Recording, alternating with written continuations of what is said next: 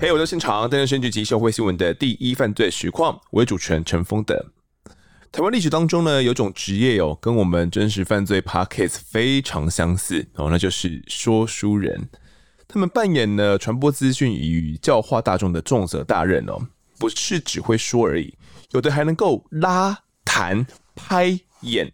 所以不仅要收钱哦，还能够出唱片、上广播节目哦，真的是一说成名天下知。那些曾经发生过的奇案，经过说书人的加工啊，从清末到日据时代，真的是一案比一案还要更加惨，还要更加离奇。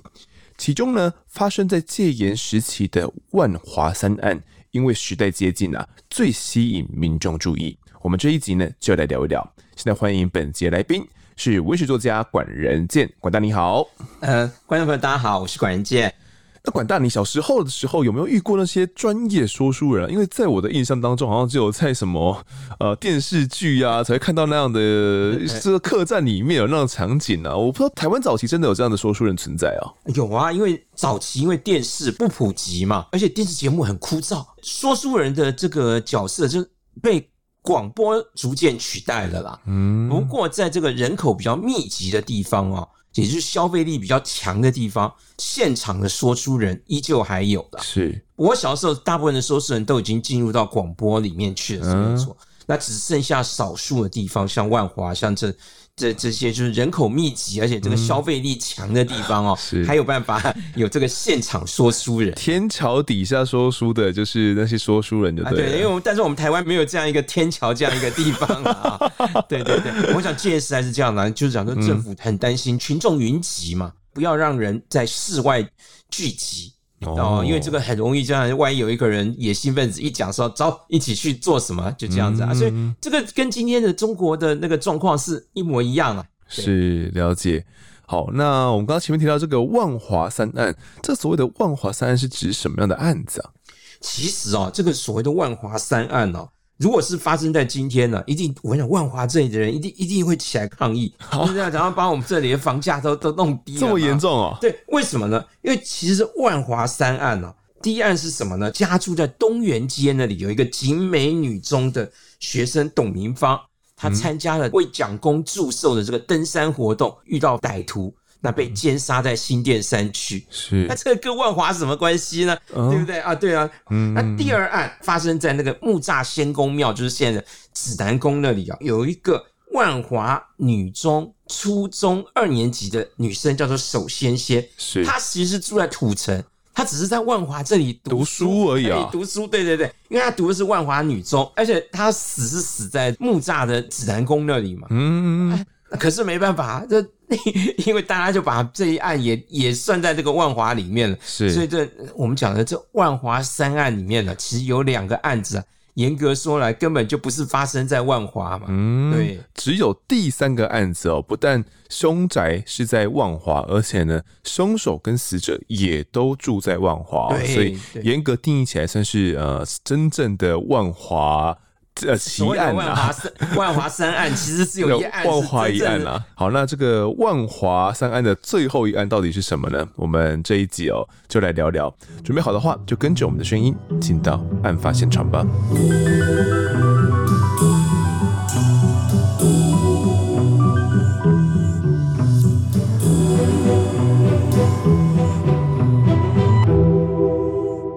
我们把时间呢拉到一九六七年八月五号的这一天哦，当时下午两点多，有一位男子呢匆匆忙忙的跑进台北市警局二分局要来报案。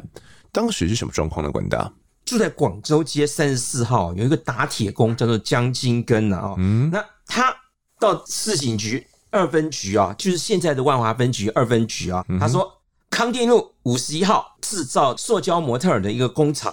叫做七彩艺苑的老板，三十一岁的王文敏，因为怀疑妻子三十岁的许娟跟这个学徒啊，十七岁的那个陈国防两个人有染，一气之下就把这两个人杀死了，然后把尸体就埋在家里。哇！那这个警方一听，当然就大笑哦。为什么大笑？这不是一个凶残的命案吗？这一个老板把自己的妻子跟学徒杀死，因为只因为怀疑他们两个人可能有一腿。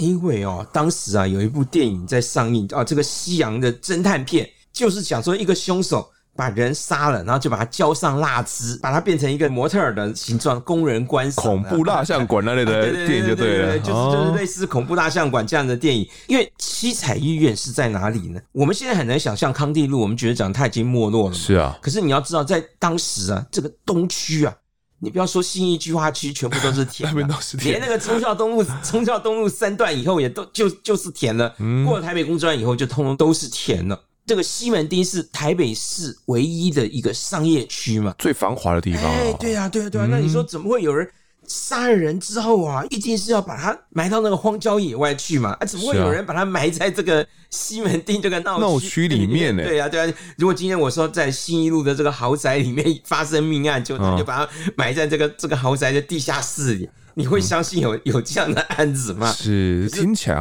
有点不可置信哦。对，那那个江青根他是怎么讲的？嗯、他说，就是四号晚上的十点了，嗯、这个王文密跑到他家里，他就说：“我老婆已经失踪两天了，我跟警方报案了，可是还没有找到。那我现在要到台中去找，那你跟我一起去。”那这个江金根就答应了。哦于是王文敏就骑着摩托车，带着这个江金根报案的江金根哦，对对对，到公路局的台北东站，现在那个火车站的旁边那里啊，把车这样停放在那个寄车处以后，他就说：“哎呀，东西忘记带了，我要回万华去拿。”于是又叫了一部计程车，两个人一起又回到七彩医院来来了。到了这个七彩医院，一进去店里面，王文敏立刻就把铁门拉上，威胁江金根说：“我跟你说，老板娘跟学徒两个人的尸体就在床底下。”嗯，你看你要不要帮忙？是。你如果不帮我没关系，我再杀一个，我已经杀两个了嘛，啊、我再加一个，把你一起埋下去也没关系。那他因为很害怕啊，是。因为铁门已经被拉上了，他也没办法逃啊，手无寸铁，对，他只好硬着头皮帮王文敏把那两具尸体，就是老板娘跟学徒的尸体，啊、把它搬到地下室，挖一个洞埋起来。哇，好，那我这边也来补充一下哦。当时警方追问之后，就发现说，原来啊，这个江金跟这位位报案人哦，跟七彩医院的老板，也就是他口中的杀人犯王文敏，两个人是有一些姻亲关系的哦。是因为呢，江金跟呐，他的哥哥娶了王文敏的妹妹哦，所以两个人就算是有一个这样的关系哦。对，另外呢。两年前呐、啊，也是因为王文敏做媒的关系呢，才让这位报案人江金根哦娶了现在的太太，所以两个人算是蛮熟的啦。好了，那个时候既然这个七彩医院是在西门町嘛，而且西门町是最热闹的地方，建筑物的地下室肯定是有一些钢筋水泥的吧？那怎么会其他地方不埋，偏偏要埋在这边呢？对啊，所以警方一开始会觉得很好笑，就是在、嗯、就是这里嘛，我，就想说。嗯他杀了人，不赶快把这个尸体送出去，那怎么反而埋在这里呢？江金根是说，他被王文敏威胁，所以他就只好在地下室啊挖一个洞，把那个钢筋啊都弄断了。尸体埋下去之后啊，到了天亮，两个人就一起到街上买水泥，还有这个有快干作用的那个香蕉水啊。是，那因为以前没有快干水泥嘛，就变成讲我们要自己去做。回到店里以后。江金根就趁王文敏在搅拌水泥的时候，偷偷的跑回自己的家里。可是中午，王文敏又追来了啊！发现他跑走了。对呀、啊，啊，那个江金根怎么样呢？他躲在这个小房间的衣柜里面，不敢出来。王文敏来，没有找到他，就离开了。可是江金根他不敢继续躲在家里，于是他又跑到他哥哥的家里，因为他太害怕了，所以他就只跟他哥哥说：“赶快去报案。”但是他又说不清楚到底要报什么，发生了什么事情、啊？发生了什么事？就哥哥也没听懂啊。嗯，王文敏这个时候又追踪到了他哥哥的家里，江金根就吓得赶快就从后门里逃出来，直接跑到警察的二分局，就是现在的那个万华分局去报案。嗯、哦，原来是这样的一个经过。哦，那这么一来的话，不管怎么样，我们应该先马上把这个涉嫌人王文敏给他找来问一问嘛。因为江金根到警局去报案，那个警察一开始就不相信，觉得这是个疯子嘛。第一个。这个西门町的店铺里面去买 买两具尸体哦，啊，就把那个钢筋水泥的房子挖开来，然后去去埋尸体，嗯、这个真的是太好笑了嘛。第二个就是江金根哦，本身他是以打铁为业的嘛，哦，就你知道这个以前那个打铁没有机器嘛，都用人工去打，很壮，精壮、就像现在的那个健身教练一样，嗯，身体非常的粗壮啊，他背力很惊人啊。是，那这个王文敏要怎么去威胁他呢？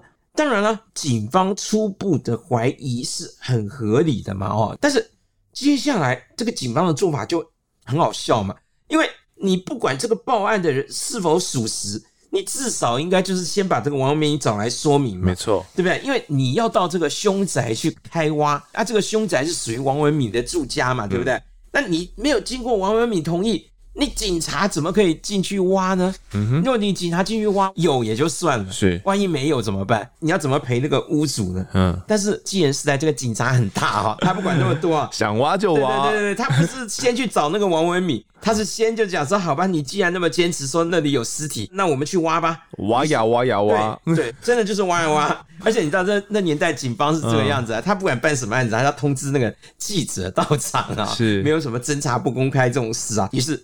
警察啊，就在这个大批记者的簇拥之下，就来到了这个七彩医院康定路五十一号这里啊的工厂了。哎，对对对对对，嗯，好，这个七彩医院呢，这栋楼啊，它其实是一个四层楼的楼房啊。嗯，那二楼是一个美容整形诊所。三四楼都是住家，二楼以上的住户他们是走另外一个楼梯上去的，跟那个一楼不相通的，所以一楼的王文敏跟地下室他们等于是独立往来嘛，他跟二三四楼的不往来的啊、哦。那就问了店家，那店家就说：“哎，这个七彩医院哦，他生意很好啊、哦，连假日都很少停工。可是啊，王文敏呢，却在两天前忽然宣布叫所有的学徒都回家去休假。”而且现在铁门上都贴着讲说今日休业哦，那怪怪的哦。对对对，有点怪哦。那案发前一天哦，警方就已经接获了这个老板王文敏的报案，就说他太太离家出走了，就问邻居讲说，那现在那个他老板娘长得什么样子啊？因为我们要去找那个老板娘啊。是啊，对对对，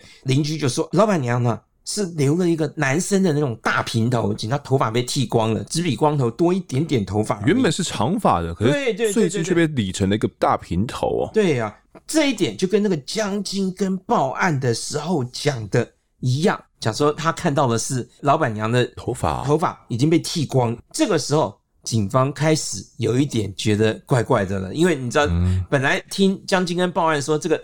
这个这个老板娘没有头发，就已经觉得很很奇怪，怎么会有一个女人留那个男生的那种大平头呢？是。可是现在因为邻居，邻居也这样讲，有一些警察开始有一点点警惕了。可是大部分的警察跟记者都还不知道这件事情，是都还不太相信啊。对对对，嗯，因为不相信这个地方能埋两具尸体啦。OK，于是乎哦，警方就进到了这个七彩医院，要来寻找尸体喽。那里面是个怎样的状况呢？因为店里没有人嘛，对不对？嗯、就讲说今日公休嘛，是警察就破门而入，敲门没人应，我就进去了。对对对，然后所有的记者也就跟着一起进去了。哎，一楼店面跟地下室都挤满了这些记者跟警察嘛，哦，嗯、大家就进去就随便翻啦。啊，这个记者进去一看就讲说，哇，这一进去就看到。六个赤裸的那个人体模特儿啦，哦，就是塑胶做的啊，橱窗上面就贴着这种各式的这种名言呐、广告词啊，什么留日名师精致，那也有那个什么贴着那种励志名言，艺术如逆水行舟，不进则退。哇，不过这个一楼店面很明显的看出来没有任何的那种血迹或者打斗痕迹嘛，嗯，那一楼没有问题哈，大家就开始接下来走到这个地下室的这个工厂。哦，也是报案人说的，他们埋在地下室嘛，对对对。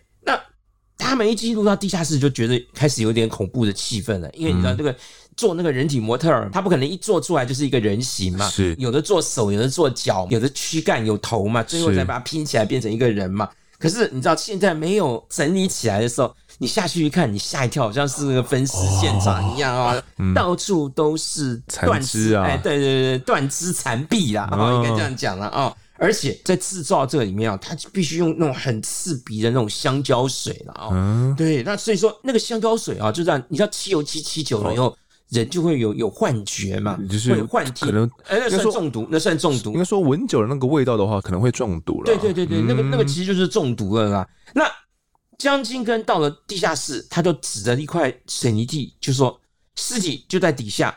嗯，那个刑事组长说：“好了，那没办法，他既然那么确定就是在这里啊，就去挖吗？那怎么挖呢？他们没有工具吗？没有带工具啊！啊，在外面哦，有那个拉板车的那个车夫啊，就跟那两个车夫讲说，现在有小偷啊，把偷来的东西啊，这个赃物啊，埋在这个地底下，帮忙啊，把它挖出来，叫我们来挖金啊！哎，对对对对，他讲说。”库金呢，那我要把金子挖出来啊。那这个车夫就想说好，就去跟人家借了那个圆锹啊、十字镐啊，嗯、然后到这个现场，记者啊，就是通通都拿着相机在准备好，准备要来挖了，来挖了，挖金了，真的要挖金了。这挖一挖，到底挖出什么，该不会真的有黄金吧？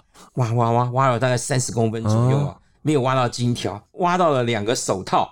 那两名车夫还以为这个大概小偷啊要把那个赃物埋下来的时候，把那个手套就是也一起埋进去了，快挖到了，马上就可以拿到钱了，是。很高兴，努力的挖，努力挖，挖到大概五十公分到七十公分的时候，两个车夫就往下一摸，哎呀！好像是那个头发的感觉啊，哦、想说哇，那吓得工具就丢掉了，工资也不拿了，嗯、就冲到一楼就掉头而跑。嗯、那席斯组长就赶快跟那个记者解释，讲说我没有要欺骗那些车夫啊，因为我们这个本省人讲说这个死后七年呢，捡骨啊，是讲到 Q 金呢，就是我们的土葬以后啊，是七年之后要把那个骨头捡起来，嗯、然后再放到那个瓮里面，放在瓮里面去嘛，因为那个时候肉都已经没有了嘛。嗯、那他们讲说这个叫 Q 金嘛，是所以说我说去。挖金也不是骗，也不是骗他们，真的是在挖了，真的是挖金。如果这个金跟他们讲的金不是同个金，就是了。那现在证明里面真的是有尸体啦，车夫不挖了，那没办法了，那我们只好找那个葬仪社啊，偷工啊，偷工啊来挖嘛。哦，越挖下去，就那个尸体的受灰就散出来了。这个时候没办法，就检察官啊、书记官啊、法医啊，什么也都到了。是，然后四个土工仔啊，就这样挖挖挖挖到深夜十一点。终于就把这个老板娘跟学徒哦的尸体完整的挖出来了啦。哦，对，是啊，这个许娟的尸体哦，她有什么状况吗？那个老板娘的身体没有什么明显的外伤，但是她头发真的就是被剪成了那个大平头的样子。嗯，那这个学徒的尸体哦，就是上半身赤裸，嗯，左耳的下方啊有明显的伤痕，是，就是被打了嘛。哦，了解。那这个地下室里面有，真的有尸体。那其实当时在地下室的入口处啊，还有找到一些没有用完的水泥啊，以及沙土哦。那两具尸体就被埋在地底，而且是女上男下的叠在一起哦。那而且算是前后交叠啊，等于是头对着别人的脚这样子。那老板娘呢的头部啊，有一些击打的痕迹，而十七岁的学徒陈国防的脸部还有身体的是一些浮肿跟淤血。脖子还有绳索的勒痕，于是呢，当时就推断说，很有可能是遭到勒毙的哦。那法医推断死亡时间呢，大约是在两天之前。那事到如今哦，这已经是一起确切的杀人案了。警方总该去搜捕这一位嫌疑犯，也就是老板王文敏了吧？这个你知道，西门闹区发现这么大一个杀人埋尸案，而且众目睽睽之下把它挖出来的嘛，万华这一带就轰动嘛。嗯警方哦，一开始因为对江金根的报案是半信半疑嘛，哦，嗯，所以说根本就没有对这个王文敏去抓人啊，对对对对，结果王文敏啊，其实他就在现场看着人家在挖附近呢，在附近的，对对对对，看到尸体真的快挖出来了，他就很从容的摩托车骑了，就不知去向了。那民众都在谣传讲说，哎，这个王文敏啊。他是精通易容术啊，易容术，因为他很会做模特儿，所以是精通易容术，对了。对啊，对啊，对啊。这个时候啊，警方就感觉这个颜面尽失嘛，因为你看你在挖尸体，嗯、这个凶手就在旁边看，你说这是多好笑的场景啊！于是，警方就透过八号分机通缉这个王文敏嘛，而且就传讯了三个在休假中的学徒，他们都还没有成年了啊，等于、嗯、最小的才十五岁。那他们就是跟警方说，他们不知道老板为什么会杀人呢、啊？他们只知道这个老板最近呢、啊，为了有两千块钱被偷啊，嗯，所以跟老板娘常常吵架，也打过老板娘，把老板娘的头发都剃光了。三、嗯、号晚上，也就是这个案发的前两天，就是王文敏就对这三个学徒说，嗯，他已经知道这是谁拿的了，所以就是讲说放大家一个礼拜的假。就先回去了，然后他准备要来气凶，就对了。对对对，是殊不知其实是发生了一些凶杀案哦。对对对。好，那这一位老板王文敏究竟是谁呢？他有怎样的背景？警方这时候应该展开一些调查了吧？这个王文敏啊，其实他在当时时装界很有名哦，嗯、但是啊，对他的评价是好坏都有了。嗯哼，怎么讲呢？因为这个二十岁啊的王文敏就已经在台中市创立一个叫高松人行哈，五年之后。他又在永和哦设立分店，是。再过四年又在三重设立工厂，供应全台湾的服装店这种人体模特儿。哇，算是生意做得很大哎。对，那圈内的人就说，其实这王文敏呢是有一点艺术天分，但他读书不多，嗯、而且性情怪异。嗯哼，早年呢、啊，他是用那个纸浆去做这个模特儿，纸浆也可以做，啊，可以啊，可以啊，当然可以啊。不过那个品质不稳就是了啊，嗯、而且啊，他就冒用了这个高松人行行，因为高松人行行是当时最大的一家店嘛，等于就是冒充了，这算什么山寨版就是了 山寨版嘛。通常这个水准高一点的服装店都知道，讲说这个是山寨版嘛，嗯，就不买了，本来不会买他的啦。嗯，但是因为反正他可以低价嘛，鱼目混珠啊。那后来呢，他就发现人家日本都用那种明光漆啊，还是用玻璃漆来做原料嘛，哎、嗯，他就率先使用。立刻就轰动了时装界，就找来日本的师傅来学啦。对对对，嗯、那但是他一学会以后，他就把这个日本师傅给赶回日本去了。他自己又找了几个学徒啊，自己来土法炼钢啊，就自己自制自销嘛啊。嗯，那他就吹嘘讲说，十分钟他就可以做出这么一具人体模特儿啊。实际上大家都知道，它的那个产量大概是一天做一句差不多，一天做一句差不多了啊。嗯、那王文敏啊，在一九六六年，就是案发前一年呢，他才来到万华康定路开设这家七彩艺苑哦。因为当时的万华就等于有点像是现在的那个信义计划区一样的，就讲说你一定是在别的地方生意做很好，分店开了很多，最后才来这个，才来这里设总店，租金最贵的，租金最贵的地方啊。那这个屋主啊也很怪，屋主用五百元的低价就租给了王文敏来开业。为什么呢？原来这个屋主啊很喜欢艺术，嗯、看王文敏觉得他有才气，是就欣赏他，那就把房子租给他了。嗯、没想到租进来以后就发现，讲说，哎，因为他性情很古怪，他都不跟邻居往来嘛，不打招呼的，住在楼上不跟邻居打招呼啊，嗯、所以就讲说啊，到期以后就不要再租给王文敏了。嗯，可是这个王文敏的妹妹带着她的爸爸。一起来跟那个房东求情，他那房东就讲说啊，那那算了，就是不但把那个一楼租给他，嗯，连那个地下室啊，也用七百五十元呢，就那么低的价格，全部包一起七百五就租给你了。对对对对对，第一楼五百就已经够便宜了，地下室两再加个两百五，一起也也租给你了。没想到最后现在这个地下室变成了埋尸现场哦，他说糟糕了，这个房子要怎么怎么租出去的呢？啊，这个王文敏呢，他在家里是排行老二。他四个兄弟，五个姐妹。他的大哥是那个职业的海军呢、啊。嗯，那他的三弟啊，就从小就给人家当养子啊。是他的四弟也还在服役啊。五个姐妹中有四个已经出嫁了，那只有一个最小的那个妹妹哦，嗯、就是十九岁的那个王纯珍啊，陪着父母住在一起。哦，那这个王文敏啊，就是讲说从小就性情暴戾。两年前，他跟他妈妈要钱去周转。拿不到钱啊，就拿菜刀要威胁他妈妈。哇！那所以他的大哥跟四弟要出来劝阻的时候，嗯、还跟他大打出手啊。因此这件事情呢，在警方那里还留有案底，闹到警局那边去了。对对对对对。嗯、那王文敏跟这个老板娘啊、喔，是他有三个儿子，老大老二都还在读国小，老三才刚出生不到五个月。嗯，那都是由祖母一手带大的。嗯，那警方就要去调查，因为王文敏现在逃走了嘛。是啊。发现他跟黑道没有关系，嗯，而且他在匆忙逃走中哦，他根本就没有拿钱嘛，哦，是，所以说警方很有把握，只要严格监控这个王文敏的父母，是，不要让他资助儿子逃亡，抓这种逃犯太简单了，因为他没有黑道背景，他没有也没有钱的来源嘛，对，所以警方坚持不悬赏，嗯，因为他觉得讲说这个三两下就抓到了，不需要花那个钱，那真的有这么顺利吗？王文敏没两三下就真的这样落网了？这个警察啊，这样做高估了警察，低估了逃犯，而且他还错估了女人。为什么这样讲呢？嗯，原来啊，王文敏啊，在警方挖尸的这个同时啊，他就骑着摩托车去找他妹妹王贞杰，讲说：“哎，我现在有急需。”是，可是啊，礼拜六下午啊，银行都关门了，没有办法领钱嘛。嗯，那之前呢，王文敏啊，他曾经怀疑他的妹婿。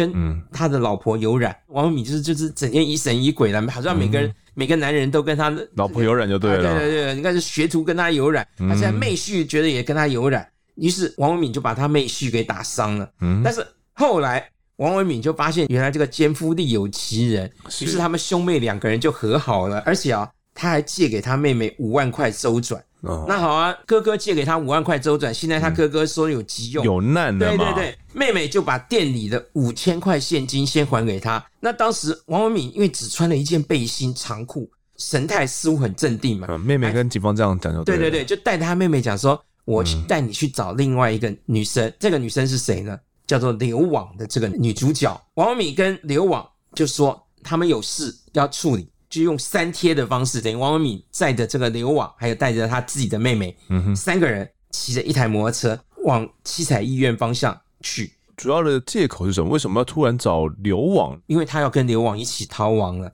哦，对，那刑警就根据他妹妹的说法，他现在是跟刘网在一起嘛？啊、嗯，我们就要去找这个刘网。嗯，可是警方一调查，哎，不对啊，刘网的丈夫啊，杨甘泉啊，早就已经先跟警方报案了。五号那天晚上六点钟，他回家的时候就发现，哎，老婆不在家了，因为杨甘泉白天他都要到。街上去摆摊卖书跟卖假发，嗯，是，所以家里的五个孩子都由妻子刘网照顾。嗯，那他说平常妻子很少外出啊，但是昨天晚上一夜未归，隔天一早就发现王文敏杀人逃亡，看到报纸了，对，对对对，他才想到他大女儿昨天晚上跟他说，妈妈从衣柜里面拿了钱，就跟王阿姨一起出去了。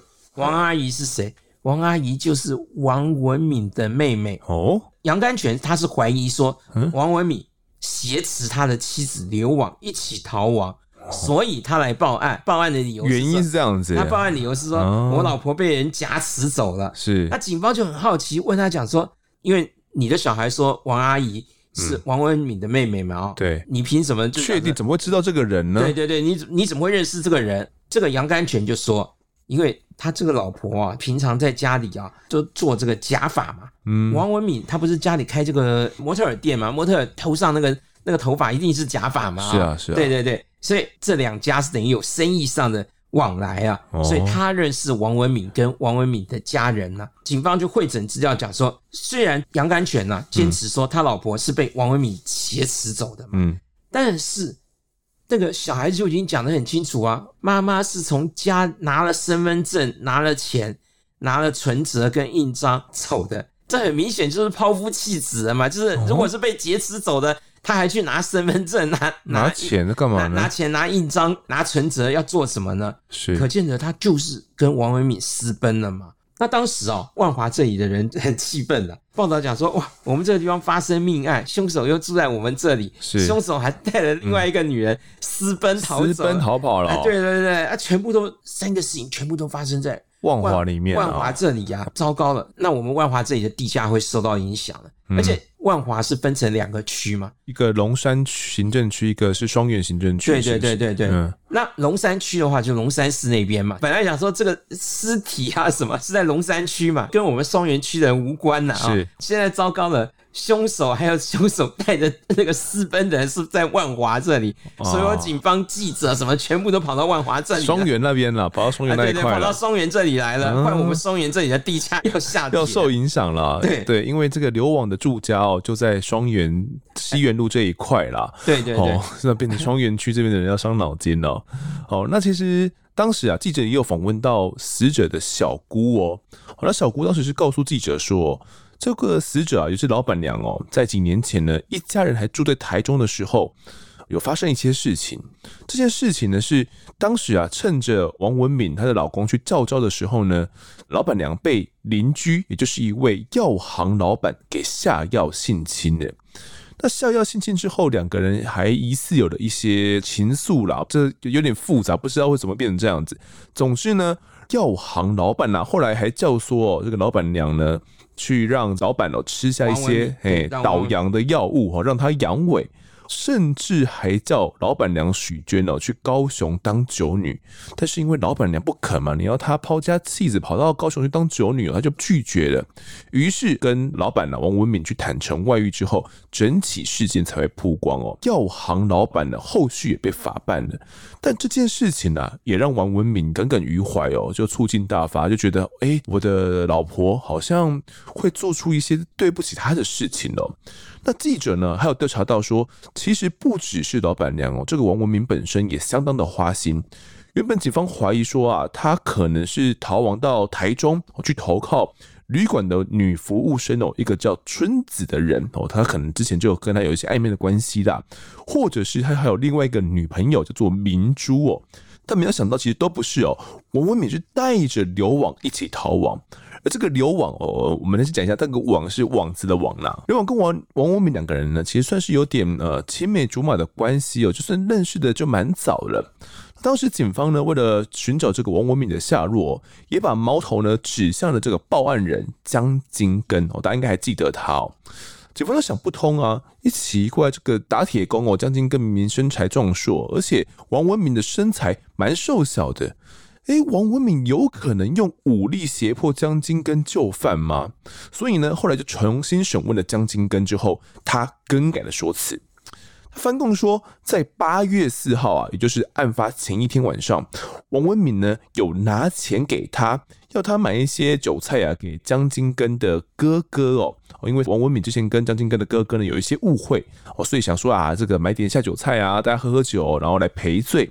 但是买完韭菜之后呢，当天晚上王文敏却没有出现，反倒是王文敏啊又约了江金根在晚上十点的时候去七彩医院来碰面。那江金根呢提早在七点半的时候就已经抵达了七彩医院哦。那王文敏就骑车载他去内湖，在路上的时候，他告诉了江金根，他失手杀死了妻子还有学徒哦，请他来帮忙埋尸，还提议说会给他金钱当做报酬。那江金根想了想之后就答应了，于是两个人呢就跑到内湖去找这个学徒的父亲呐，哦，说学徒已经失踪了，还承诺说两天内呢可以把人给找回来。那等他们呢从内湖回到万华的时候，已经是五号的凌晨了。那他们买了钢锯呀、十字镐之后，就把机车丢在车站，搭计程车回到七彩艺苑，在凌晨两点到早上七点之间哦，两个人来埋首藏尸。江金根说。到了中午之后，他才良心发现哦，因为觉得啊，这怎么会发生这种事情呢？对不起他自己的良心哦，才决定要去警局报案。那检察官听完之后呢，还是决定下令将江金根给收押。他到底他是被胁迫的，还是是见钱眼开的协助埋尸？又或者他其实是杀人共犯呢？这暂时就不得而知喽。但是呢，案子还是要继续侦办下去。当时媒体啊，其实除了有报道这方面的说法之外，更加关注的好像并不是这一块。管大对啊，因为大家就在想说，那到底王文敏呐、啊，对这个女人呐、啊，她是有什么样致命力的吸引力？因为本来警方是怀疑他要到台中去找阿鲁口，就是春子啊，又以为他会找到他那个风尘中的红粉知己明珠，嗯哼，结果跌破大家眼镜，跟他一起逃亡的是一个客户的妻子，而且啊，王文敏他身高啊只有一百六十三公分，相貌不出众嘛哦，而且他是临时通知的哦，对，那刘网竟然就愿意为了他抛夫弃子，带着所有的现金跟随。王文敏到底魅力在哪里呢？立刻就成为媒体的焦点了，觉得说这这太不可思议了嘛啊、哦！那七彩医院命案的发展啊，就越来越离奇。嗯、为什么呢？因为警方从一开始就坚持不悬赏，因为觉得很好抓这个人、哦。那记者呢，也不去追着警察去抓逃犯，而是追着这个流亡的丈夫杨甘泉阿全呐、啊哦，他的见报率哦还高过于凶嫌王文敏。为什么会这个样子呢？因为阿全呢，他对记者讲，他说，因为他的爸爸是退役将军，是妈妈哦，就是身陷北区，就是在大陆没有没有来到台湾呢、嗯，所以他刚来台的时候家境很不错。他的爸爸将官退役以后，就开了一家豆腐工厂。嗯，那个刘网啊，虽然只有小学毕业，身高一百五十六公分呢，啊，嗯，但是因为长相清秀，身材苗条，而且反应灵敏，是工作认真。所以在工厂里面就是很受到他爸爸的赏识，嗯，于是他爸爸就说好要去提亲。他跟刘网结婚九年，生有五名子女。他就对记者说：“你看，让王文敏多好啊！他的三个儿子啊，他现在逃亡了嘛，对不对？三个儿子都还有祖父母还有姑姑来照顾，但是我的这五个儿女啊，自从这个妈妈离家之后啊，未断奶的小女儿啊，整天哭泣。”其他四个都得了皮肤病，她根本就没有力气来照顾，这么可怜。对，因此啊，他跟这个刘往娘家的人就已经讨论过了，如果刘往啊再不回家，他呢就威胁讲说要把这些儿女啊都送到孤儿院里面去啊！这这个爸爸也太狠心了吧！哦，那其实当时的舆论哦，除了关心流网之外呢，哦，其实也相当关注了这个阿全哦。不过这个阿全可怜归可怜呐、啊，本身似乎好像也有一些状况哦。对，他当然中了，对，因为阿全他背着一个全国都知道 他被戴绿帽了嘛？对，被绿帽嘛，老婆跟一个那个杀人犯逃了。嗯，对，大多数的人呢、啊、都同情了阿全的遭遇。嗯，但是回过头来讲，阿全当然问题也是很大，因为第一个他不善经营嘛，他爸爸给他那个豆腐工厂啊，早就已经被他赔光了，在锦溪街开设的这个美容院。靠的是他老婆流网的这个美发技术，先后训练了二十几个学徒啊，是，而且始终的客户很多，还开了分店。嗯哼，可是被阿全一接手，完了，这店又美容院也做不下去了。对对对，刘婉儿，只能在家里靠编织假发，顺便照顾小孩嘛。嗯、所以原先呢、啊，他们有钱的时候，他们曾经有家里有请女佣嘛。嗯，现在女佣也遣散了，但是啊，仍然有两个学徒。要继续跟在刘网旁边，要学做假发的技术。是、哦，那这刘网又会赚钱，又会离家，对不对？照顾小孩，哦、所有的事情通通都是靠他，他在做嘞。对啊，没有这个丈夫，他搞不好就赚大钱了。哦、没有这些丈夫跟小孩在那里牵绊，他早就赚大钱了。嗯，对，一方面。很同情这个杨甘泉的遭遇，一方面也对这个、嗯、就打算这个不负责任的又没用啊，然后又什么的，又什么那个妈妈不回来，他就把小孩送孤儿院，这也是很好笑的。这真的是个蛮狠心的一个 爸爸啦。对了，对了，对了，就是没用啦，没用啦。应该说他，你也不能怪他狠心，应该说他没用就是了。是好，那这个刘网哦，跟王文敏到底是跑哪边去的？警方不是很有把握吗？总该有些线索吧？这个警方是研判讲说，刘网跟着王文敏私奔哦，一定是出于自愿，而不是杨安全说的讲的什么胁迫的，嗯、那不可能的啦啊、哦！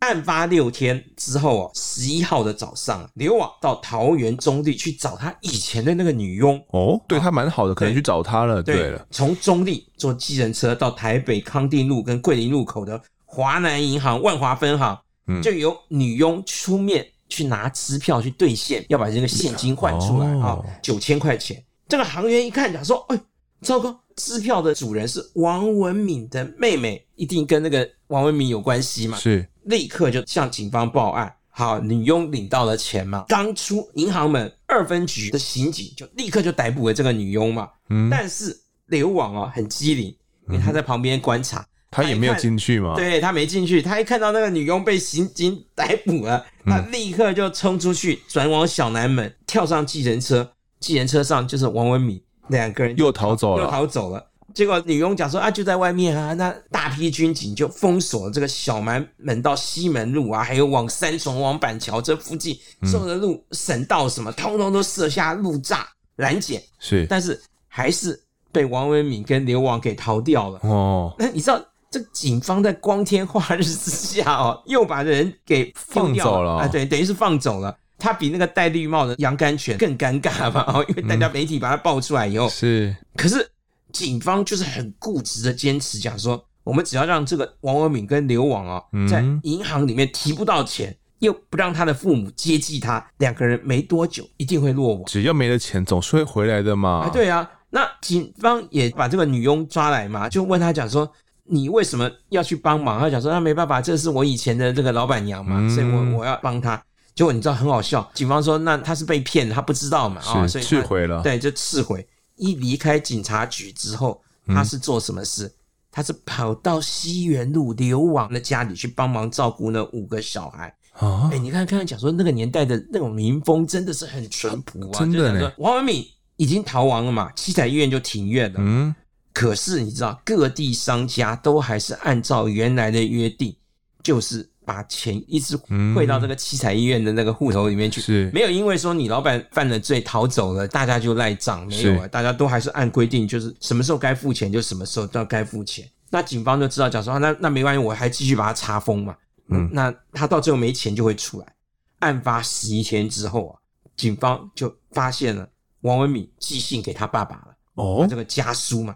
那个信的正面啊是中文写的，嗯，那就讲说，哎呀，这个流亡的五个儿女啊很可怜呐，你先拿两千块钱呢给那个阿全呢，让他那个当生活费。正面写是这样写，嗯，可是那个警察翻到那个背面去一看，哎，那个背面就是在那个给钱的中文背面的用日文平假名写的“奈雷斯”不要的意思，不要，哎，对，正面用中文写给钱，背面用日文写不要。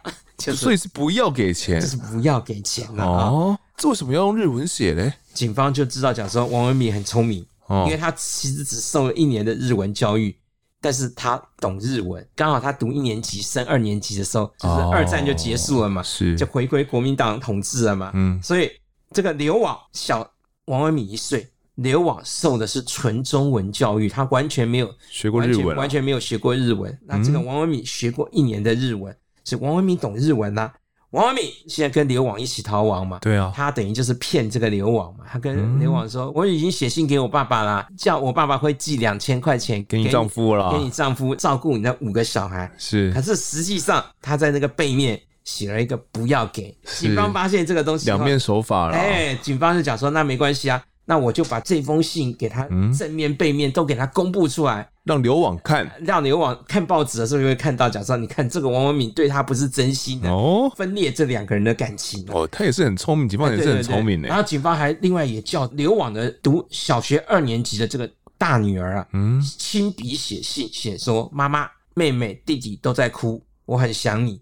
哦，希望妈妈。早点回家，就是用各种心战喊话分化刘网跟王文敏的感情的，是希望刘网啊自己赶快先出来投案。嗯，那当时呢，警方也有请这个阿全来写公开信呢、啊。那信里面是讲说，只要刘网你肯回家的话哦，那往事就一笔勾销。反正什么出轨啦，什么这样跑都没紧哦，反正你可以回来就好了、哦。那这样的心战喊话真的有起到它的作用吗？没有。心战喊话，不管是杨甘泉也好，他的儿女也好，还或者是公布的那个信件，哦、公布的三管齐下，三管齐下都没有用，因为当时哦，警方相信王文敏哦，他只靠着他妹妹还他的这五千块啊，还有流亡出去的时候，嗯，家里拿的那一千多块啊，是那迟早会用完嘛，对不对？早晚会要落网的，对对对。可是。王文敏的藏匿能力就超过了警方的乐观评估。嗯哼，那舆论哦也是对警方这是大加的嘲笑嘛哦，哦抓不到人啊。对对对，十九天之后，嗯、警方终于公布了我要悬赏抓人了，哦、就是面子挂不住了。对对对，悬赏三万块，嗯，要缉拿这个王文敏跟刘网。是，但是各界啊都怀疑警方的诚意，因为哦刘网的邻居就说。警方公布流亡的那个近照啊，是他刚生完第五个小孩的时候，嗯、还在坐月子时候的那个照片，外形就显得很臃肿。是，但实际上啊，这个流亡的身材是很纤细的，你其实根本就看不出来他已经生了五个小孩。就现在拿那个照片去比，根本认不出同一个人啊。对的，对的，那个确实是近照了，最近的照片是没有错，因为从前 从前不像现在有手机嘛，天天照相嘛，从前有可能几年才照一次相嘛。嗯、那张照片确实。是他的近照，对，但是他的近照跟他现在的样貌就不像。你用胖胖的欧巴桑那样的照片去抓那个人，抓不到的。对，就是连邻居都邻居都这样讲嘛。嗯，然后警方就讲说，好，为了表明讲说我不是虚晃一招的啊、哦，嗯、再公布一个秘辛。嗯，王文敏啊，罹患了一种不明的怪病。什么病？夏天呢，要不断的喝青草茶。什么病不知道了，身上会发火了。哦，我我觉得大概也有可能。你看他那个性情那么暴力，对不对？他他一直降火气，就是他一直怀疑他老婆到底跟多少人有染的，可能也是因为身体燥热，可能就是这样会胡思乱想。好了，反正就是讲说王文敏每天都要喝青草茶，所以大家都跑到青草茶的摊商前面去等，会不会刚好来买？哎，我就可以赚三万块。哎，你知道那时候三万块有多大？可以买可以买一栋房子啊！哇哇哇！现在好了，现在从北。基隆南到屏东，嗯，一下子冒出一百六十多条线索，很多人都来买新草茶。对的，另一方面大家都提供线索嘛，因为大家都认为讲说，万一有机会破了案，就可以赚三万块。对，可是警方没有过滤出任何一条有利的线索嘛。嗯，这个时候，联合报编辑部跟警察报案讲说，他收到了一封王文敏从中立寄到台北来的这个限时信。哦，他跟联合报讲说。我没有杀我的妻子，也没有杀这个学徒。嗯哼，只要你联合报愿意刊载我的投书，是第二天我就跟这个流亡两个人一起到省刑警大队来投案。哇，那联合报收到这封信之后，当然就立刻就要向省刑警大队来报案嘛，对不对啊？嗯，军警于是大规模就在中立这个地方啊，就是搜查了一整天，但是还是抓不到嘛。哦，那隔天。好，联合报就在第三版公布了这个投书嘛，警方就不再外出搜捕了。为什么呢？你不是说你不是说你要来吗？联合报公布你就要来投案吗？是啊。他现在警察讲说，我不用去抓了，只要在那个所有的警察局门口布下重兵，嗯，你只要走来警察局门口投案之前，我就把你抓到了。那就不算你投案嘛？是我 是我抓，可以这样算的，抓到的。对啊，我不用再，我不用花那么力气去找你了，我就守株待兔就好了。因为你已经承诺了嘛，你不是说只要联合报登出来，你就要来投案嘛？好的，那这一封信到底是真还是假？逃亡许久的王文敏真的是无辜的吗？他跟刘网友会不会现身呢？我们就留在下一集再继续跟听众来探讨。这一集的我在问现场呢，我们谈到这边，也感谢广大的分享，谢谢您，谢谢大家。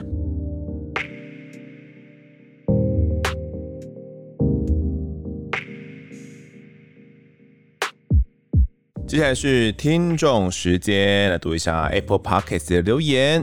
第一位留言的是张念祥，他说：“第一次抖内的张念祥，因为被手机给骗了，不小心留下了一颗心，来给丰德假抖内呢。想听五亿高中生事件哦，如果我有五亿的话，一定会抖内给丰德，继续制作好节目的。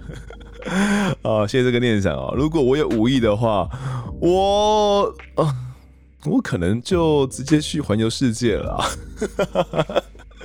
大家大家可能要另外找节目听哦。那这个五亿高中生案哦，其实从案发之后一直到现在，陆陆续续都有很多我们的听众可能在 Discord 群组啊，或者是在呃我们的案发侦查团队的赖群组里面哦，都有在讨论。那我自己会觉得。有很多猜测啦，我看到有一些真实犯罪的节目呢，也有在做了，所以我觉得，因为现在在浪头上，大家有很多的这种兴趣，我就觉得啊，会不会怎么样，会怎么样，就是有太多的猜测，太多种可能性的。但是，到现在其实检调没有透露出什么关键的讯息给媒体哦，所以大家在新闻上看到的，呃，也没有什么呃很厉害或者是很重磅的一些消息 出来。我在想哦，应该是有两种可能性啊，一种是，呃，检警那边也摸不着头绪；那另外一种可能是呢，他们已经有锁定，有得到一些资讯了。不过因为案件还在侦办当中哦，也不好再多放出什么消息给媒体哦，怕耽误到整个侦办的期程啊，所以可能检察官都有跟。各大的侦办单位下封口令哦，只要有泄密的话，就要抓出来办啦。所以基本上目前的可能警察单位啊，他们也不太敢乱讲。我在想，有可能会是这样子啦。那这个案子呢，我觉得可能要再嗯等等子弹飞一下吧。因为如果哦真的是不是意外坠楼的话，那要去计划这样一起杀人案件哦，他肯定是要有。前后的一些联络的，那他能够做到完美犯罪吗？我觉得，呃，以这样一个年纪来讲哦，而且案发的时间距离他们结婚才没多久，我是打上一个问号啦。在我们过往讲过的那么多案件，计划了那么久的一些，呃，可能像是诈保案件啊，或者是一些谋杀案件，他们都不见得可以做到超完美犯罪了。那，嗯，你觉得？这个年纪的人，他们的犯罪头脑有精细到这种程度吗？那我是不太能够去相信了。所以我在想，如果真的不是单纯坠楼的话，那或多或少一定会留下一些蛛丝马迹，让检警可以去调查的哦。那检警呢，收网起诉之前呢，目前我觉得大家就先当好这个看戏的酸民就好了。总之。一定是有人在办，而且他们是一定是花了非常多的人力跟非常大的精神在办这个案子哦，因为这个案子呢获得非常大的关注度哦，不管是检方以及警方的压力一定都超级大的，那大家就再等等吧，或许之后就会有一些劲爆的新进度出来了。好，下一位留言的是这个艾妮塔，他说五星推推好节目，感谢你的留言。再下一个留言的是这个呃，Leo Song，他说：“谢谢你，你好，我是误入这个节目，没想到透过这个节目呢，我找到了释然。我从来没有留言过，因为工作关系呢，我习惯沉默。但我突然有点想要说出感谢。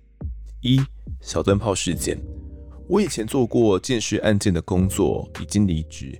小灯泡事件时，我还在职。”当时呢，我已工作到麻木，每天有很多孩子死亡的案件叠在桌上，我已经忙到没有在心里面问做什么事能帮助减少案件，只是尽力的做出最接近真实的案件报告。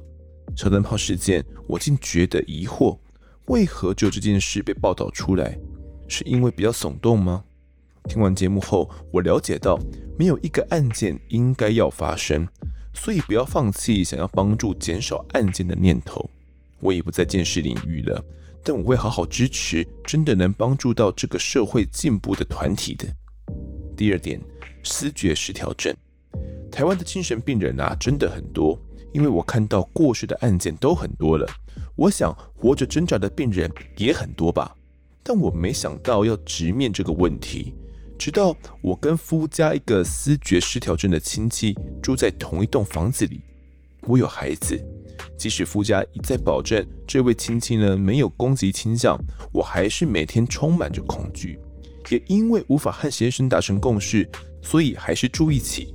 听完小灯泡妈妈的努力，我也会好好努力，了解关于思觉失调症的社会问题和帮助。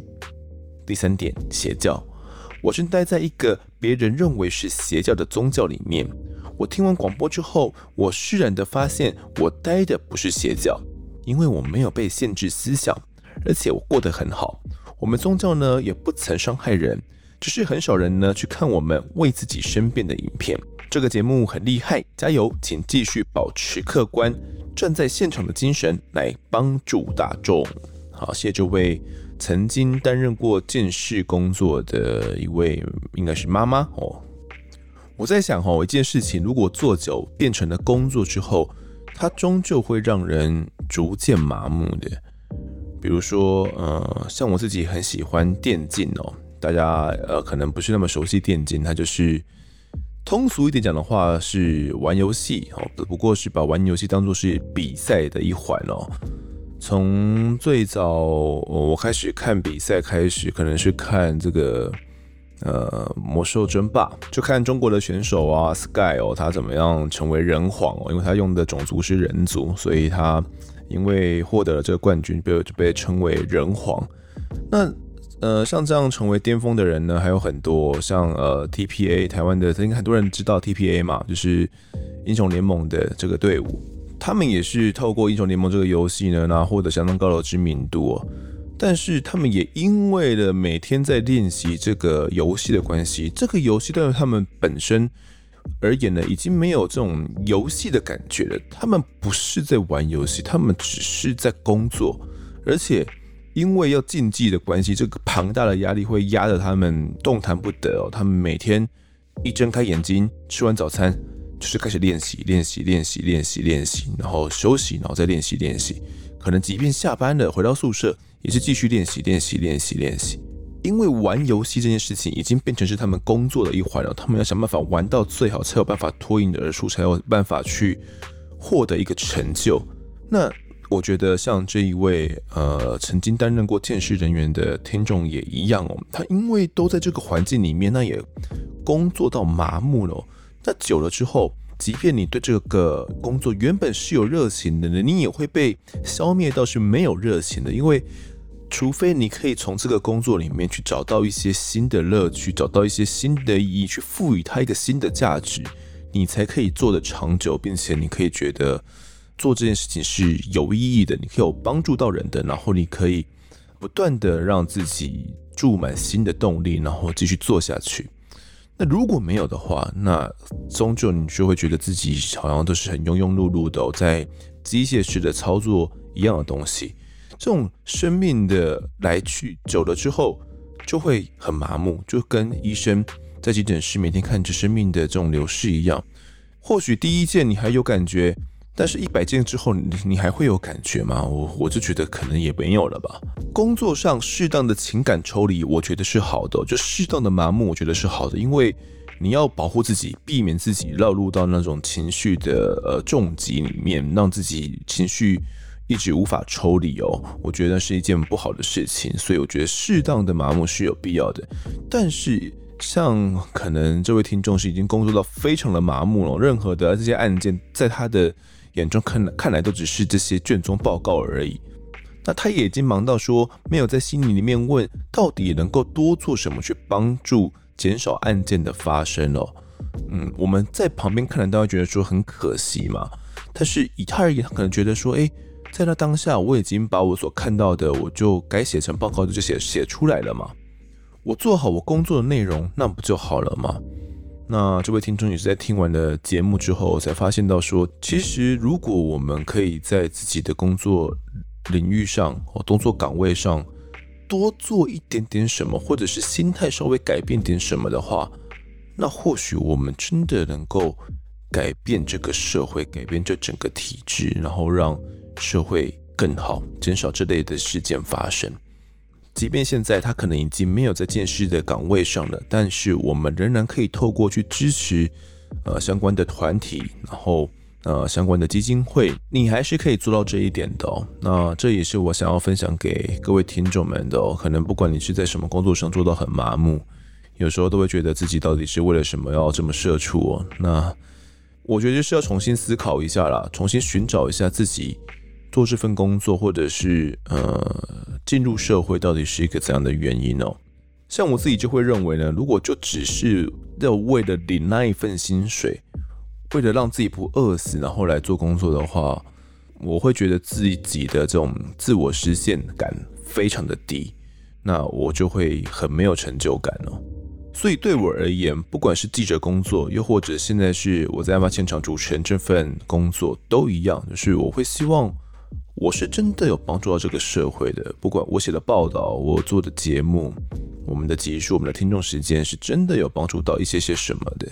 那样的话，呃，我的心里面就会好受很多。那特别是在看到你们的留言反馈的时候，那这位听众呢，还有提到说关于思觉失调症哦，他夫家的亲戚刚好就是思觉失调症的患者。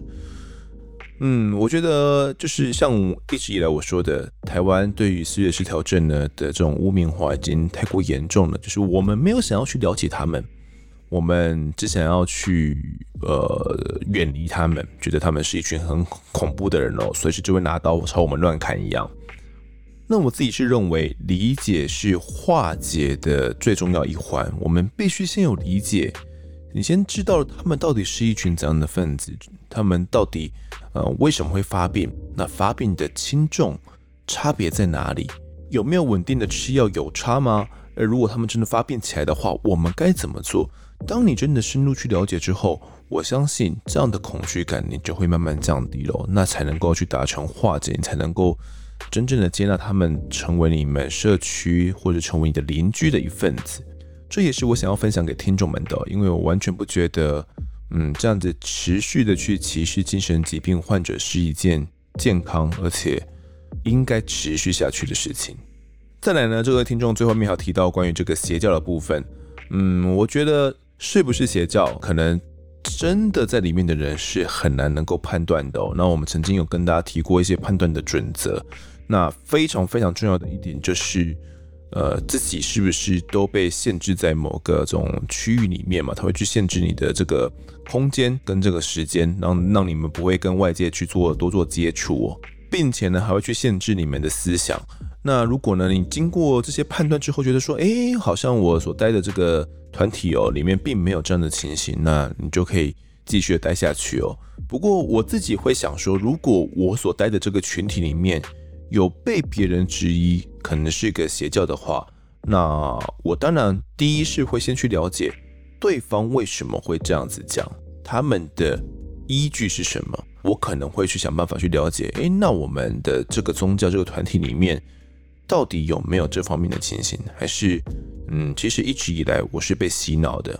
我会站在一个比较第三者的角度去看待这整个事情，而不是以我现在是一个教徒的身份来看待这整个事情哦。如果你想要真的去判别你所待的群体是不是邪教的话，我觉得可以尝试这么做，或者你可以去找专业的精神医师，寻求他们的智商协助，我觉得也是蛮不错的一点。好的，这个留言呢、花了比较多时间来回复。下一个留言是这个呃 EP 二二五，他说看到这集的标题呢，就超有感觉，因为黄贤是自己的国小家长会长，加上呢家住龙潭，女友家住杨梅，每次去女友家玩呢，一定都走乳姑山，所以听这集啊就觉得很有参与感。好，这位听众讲的是这个乳姑山的白骨命案哦，那 他是去找女朋友都会经过这个地方，骑起来肯定是特别有感觉，特别带个凉感啊。推荐这位听众呢，下次可以带女朋友也到这个乳姑山去看夜景的时候。就可以来跟他提提这个案子啊，他一定会觉得嗯很有参与感哦。好，这集的最后留言是 Fish Kiss，他说 EP 二二四的声音，请问有人和我一样在二十九分四十八到四十九秒那边呢听到两声女生的声音吗？虽然是在大白天听哦，但还是让我汗毛全都站起来，吓死我了。By the way，很爱这个节目，超推。好，那个两声女生的声音呢？经过我们仔细的检查之后，发现那个是错别字赖正凯他的口疾，好吗？他就是呃呃呃，就是就就就就就卡住，就类似这样子，所以就听到两声类似女生的声音哦。其实没有什么女生了，就只是她讲话卡住了而已。好了，那可能刚好是在讲一些呃灵异古怪的案件嘛，所以大家会听起来觉得，哦，是不是有些录到一些怪怪的东西了啊？其实没有啦，他就是在正凯呃讲话结巴而已啦。好，这节节目时间呢，我们就读到这边。如果各位喜欢我们节目的话，欢迎到 Instagram、脸书以及 YouTube 来搜寻订阅。我在案发现场，掌握更多案件消息，也可以跟风的我聊聊，给我们建议。各收听平台上，而且订阅还有五星评分，就是对我们最好的支持。另外呢，案发侦查团队持续募集当中，只要透过 Mr. Bus FB 三的订阅赞助，就可以来加入我们。还有专属的赖社群呢，可以跟风德老粉们一起抬杠聊案件心得。目前呢，我们也有 Discord 群组可以免费加入哦。如果各位在 Apple Park 上面留言的话，我也都尽量在节目中给出回复。跪求听众们推坑给双方的好朋友，一起来听听看我们聊案子。案发现场，我们下次再见。